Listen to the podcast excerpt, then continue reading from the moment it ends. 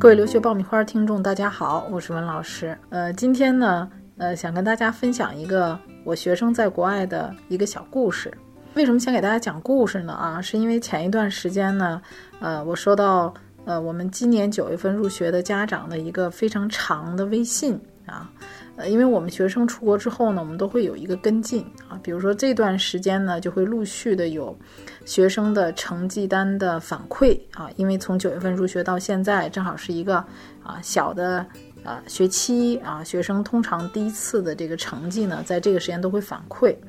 那么反馈之后呢，我们会跟家长来沟通学生这一段的生活啊，当然也会了解一下啊这段时间家长跟孩子的一个沟通情况。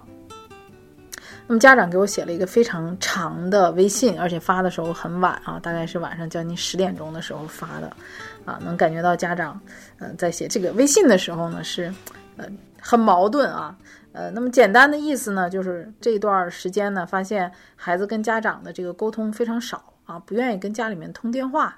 啊，那老人呢，当然很想孩子嘛，发现这个孩子跟老人也很少通电话，呃，那这样呢，就觉得，嗯。这孩子是不是白眼狼啊？哈，出了国之后就不跟家里人联系了，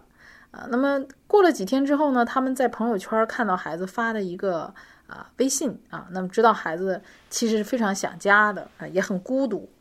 呃，所以就是说这个家人就非常的担忧哈，觉得孩子在国外是不是非常孤单啊？啊，但是很高兴的一点呢，就是孩子在国外的成绩非常好啊，那么这个孩子呢是去加拿大读高中的。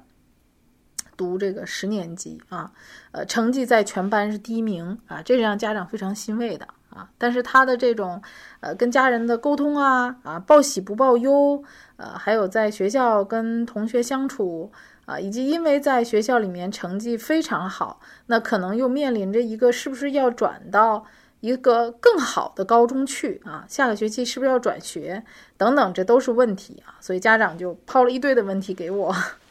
啊，那可能他最担忧的还是孩子的一个情感方面啊，就是孤独的这个问题，啊，那么呃，我们根据这个家长的情况呢，也做了一些分析啊，给这个家长做了一些建议啊，同时呢，啊，也跟学生沟通了一些家长这方面的呃担忧啊，那么我们其实，在中间是一个桥梁，当然把孩子送出去留学这是第一步，其实后期还有很多的问题，比如说家长。跟学校之间的沟通啊，孩子与家长之间的沟通，孩子后面升学的一个规划，呃，以及他自己呃跟住宿家庭之间的一些问题等等啊，其实留学迈出国门只是一小步啊，后面还有很多的呃步骤啊是需要去跟进和解决的。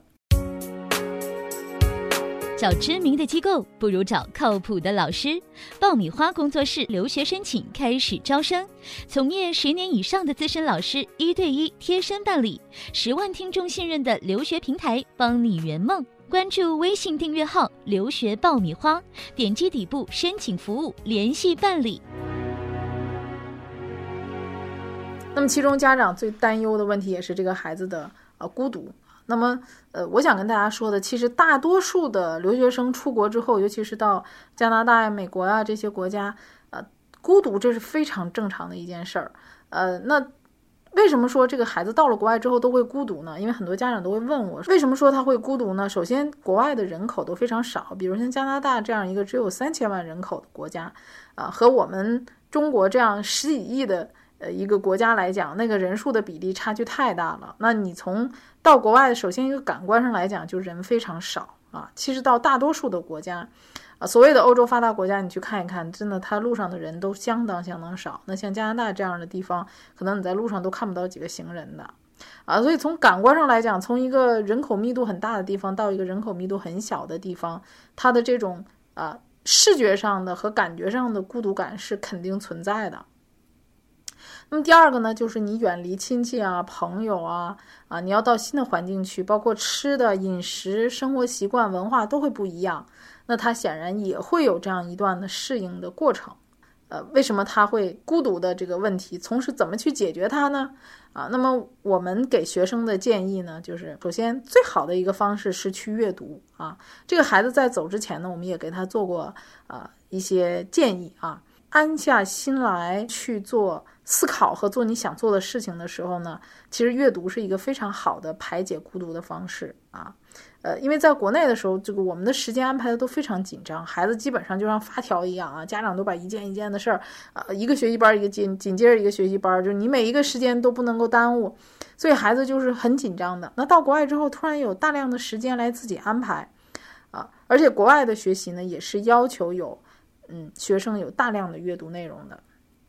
所以我们是啊建议学生呃要有大量的经过筛选的。比较精致的一些阅读的文章或者是书籍，在这方面呢，我们也给他提供了很多阅读的建议啊，还有一些阅读的方法。所以孩子在短时间之内呢，在国外呢也阅读了很多书籍，这也是为什么他成绩能够很快啊，从一个普通的国内的公立学校的学生，没有受过太多的特殊的英语教育，到了加拿大能很快的排名第一。啊，这也跟他大量的阅读啊，在短期之内做大量的英文阅读有很大的关系啊。那么第二个呢，我们也跟学生建议啊，就是说你在中国的时候，因为你的节奏很快，所以你没有时间沉下心来去想我将来想做什么，我喜欢什么，我想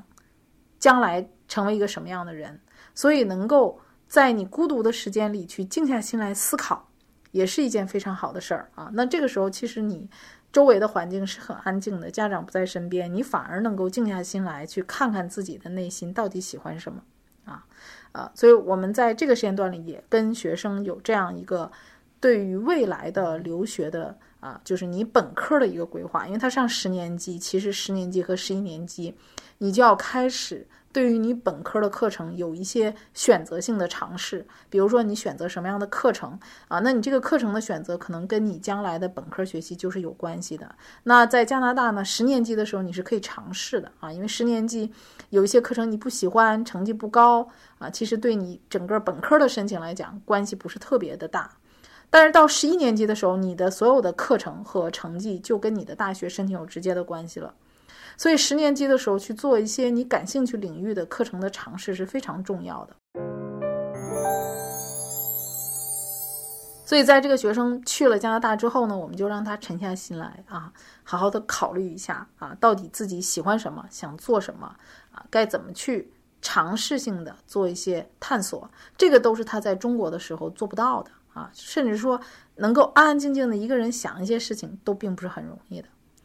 那么家长对于他写的这个朋友圈啊，就是很伤心哈。我也跟家长讲，其实这个时候我们也是做一个心理疏导。我觉得除了孩子这儿以外呢，家长这儿也有一些抑郁的。后来我们发现，其实孩子很多问题他能写出来，他能说出来，其实不是特别大的问题啊。他就是，如果真的有问题，他就不写出来，不说出来了 啊。那排解出来反而是一件好事情啊。呃，那么家长也是，我们跟他沟通，我说其实孩子能够把这些事情用文字的形式把它表达出来啊，其实这是一个好事儿。那么很多在青春期的孩子呢，他也不愿意去跟你讲啊这么多呃，就是你想刨根问底问清的问题，因为他可能在学校发生这个事儿的时候你刚好不在，他想倾诉的时候时差刚好不合适，那么很多问题他自己就消化解决了。啊，当然，这个过程当中，他也可能会遇到很多的啊委屈啊，或者觉得不公平啊，或者自己觉得啊，以前这些事情都是父母帮着做的，你看现在我要自己做，啊，这个很多事情以前父母都可以啊帮我处理的很好，那我现在都要自己去处理，那可能他会做很多在他人生当中从来没有做过的事情，啊，那这个过程其实很多能力就是在这个过程当中被逼出来的 啊，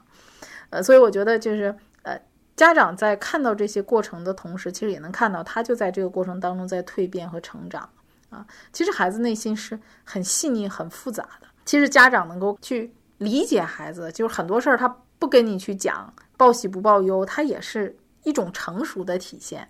啊。所以我也建议那个家长能够在短时间之内呢，可以去看看孩子啊，因为孩子走的时候是一个人走的。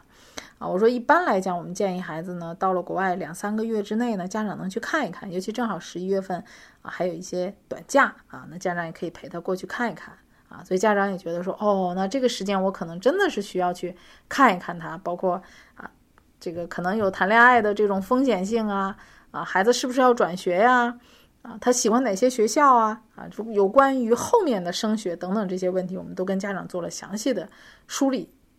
啊，然后我们跟他讲说，那你后面呢？啊，你可能要转学，那也要问问孩子的意见，因为家长可能想转学，孩子不一定一定想转学，因为他有熟悉的老师、熟悉的同学。那么还要结合啊他所在的省的升学的要求啊来考虑啊新转的学校在活动方面呢，还有一些呃这个资源方面，是不是能够给这个孩子提供一些更好的有差异性的资源的配置？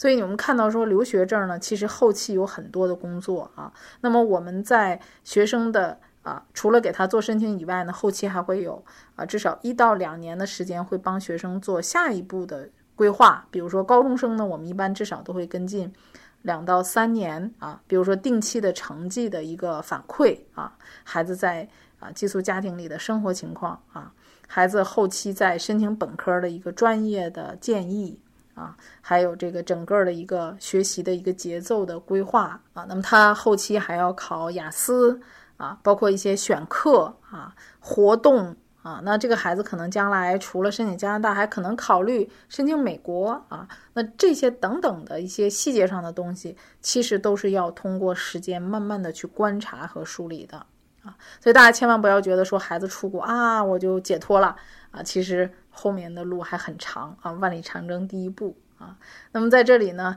呃，也希望有